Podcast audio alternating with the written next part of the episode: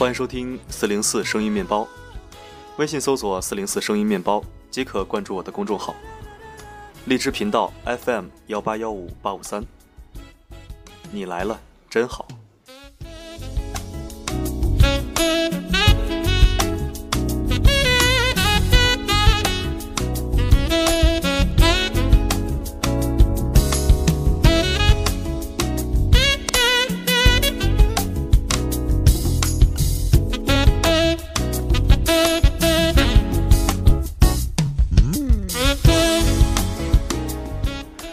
绝大多数法定工作日的上班族来说，周一是一个令人烦躁的日子，因为各种苦逼事儿都会在周一劈头盖脸的袭来。开会、总结、回顾上周、加油这周、展望下周、听老总画大饼、听上司打鸡血。Oh shit！还有一百多个小时才到周五啊！今天我们来聊聊你为什么不喜欢周一，周一到底怎么惹到你了？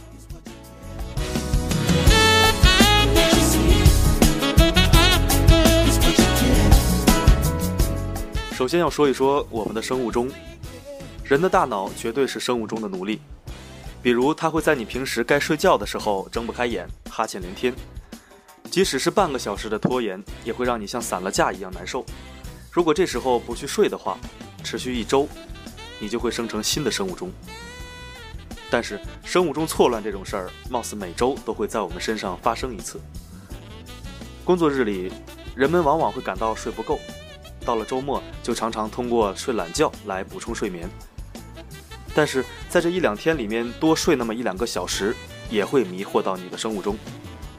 这些额外的睡眠会让你在接下来的一周更累，尤其是周一。周一，大多数人都会起床困难。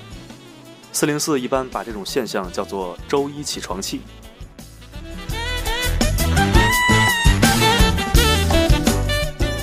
还有一个让你抵触周一的原因是突然的改变。其实周一是躺着也中枪的那一个。事实证明，上班族们对任何工作日都不喜欢。你讨厌周一，你就喜欢周二、周三吗？也不是。但是同样是工作日的周五就比较幸运了。如果工作日是五个人的话，周一是最苦逼、最郁闷的那个，周五那绝对是最嘚瑟、最潇洒的那一个。差评都给了周一，好评都给了周五。因为到了周五，周末就近在咫尺了。人们往往不喜欢站在美好后面的人，而喜欢站在美好前面的人。昨天还在睡懒觉，吃喝玩乐，逛街约会，今天就要把昨天的快乐暂时收敛起来。这种转变，使得周一无论如何都是七兄弟里面最不招人待见的那一个。记得之前电视上有一个蓝眼睛、大胡子的外国科学家也说过，周一是很多疾病的高发期。四零四赶忙去百度查了一下资料，的确，很多人会在周一血压升高，并容易突发心脏病和中风，生病的几率还是非常大的。你讨厌周一，那周一也对我们竖起了中指，让你讨厌我。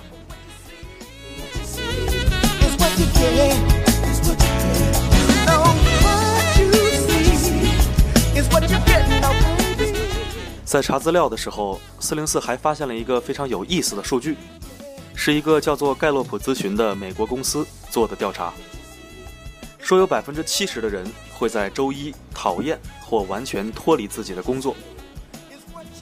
这就是精神病学家和职业生涯规划师所说的“蓝色星期一”。周日晚上开始的抑郁和焦虑，直接导致周一的工作效率低下。这也是为什么有百分之三十七的辞职申请在周二提交，这个比例比其他的工作日要多出很大一截。或许是你本身就干够了的工作，会在周一坚定你辞职的信念，然后你会趁自己还没后悔，赶快在周二把事儿办了，不留后路。看来周一还真是一个谁都讨厌，又谁都得罪不起的日子啊！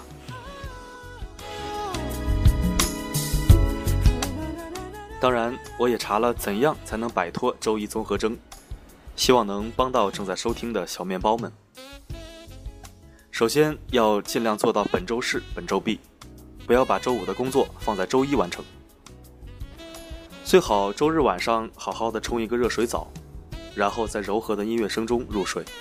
你第二天的心情导向就全靠周日睡前这一会儿了。还有，最好十一点之前睡。如果你熬夜了，那下面就不用听了。你熬夜吗？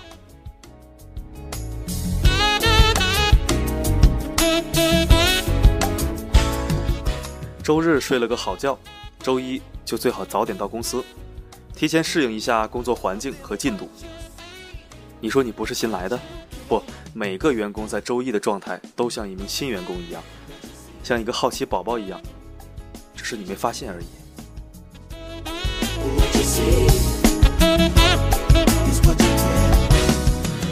周一早上如果烦躁呢，可以泡一杯花茶或者柠檬片儿，这两种水饮料是用于平复心境、润肺护肝的。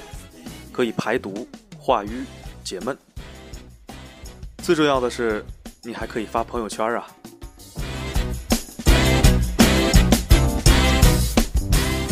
为什么要发朋友圈呢？难道早上泡杯茶，放在阳光下的茶几上，不来一张照片发一发，提升一下逼格吗？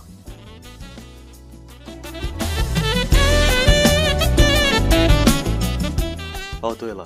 最好不要喝咖啡或者红牛，一点作用都不起，还容易产生多余的精神头和热量。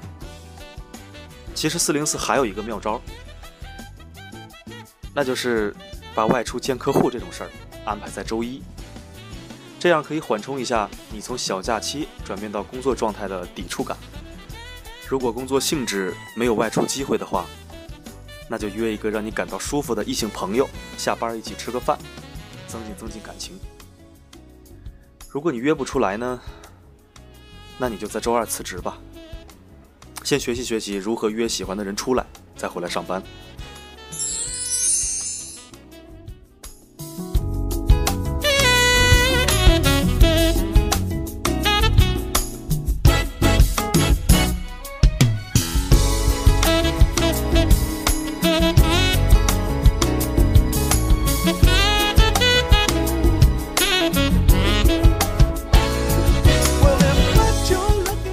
谢您的收听，这里是理智 FM 幺八幺五八五三，关联公众号四零四声音面包，欢迎关注。留言板功能已经开通，您可以在文章下方留言或者提问，四零四会在第一时间回复你。在这里，可以为您治愈心情，也可以为您治愈灵魂。我的声音能否让你享受片刻安宁？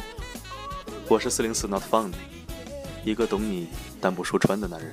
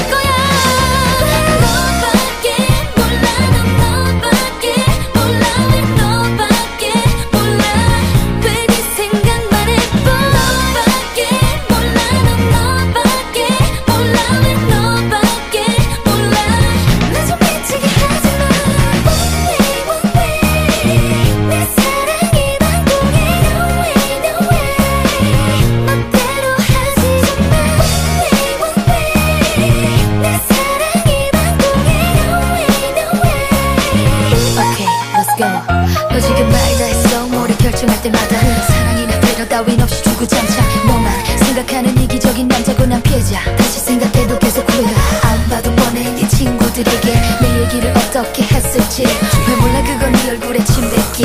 물어봐 네가 하는 게 사랑이지.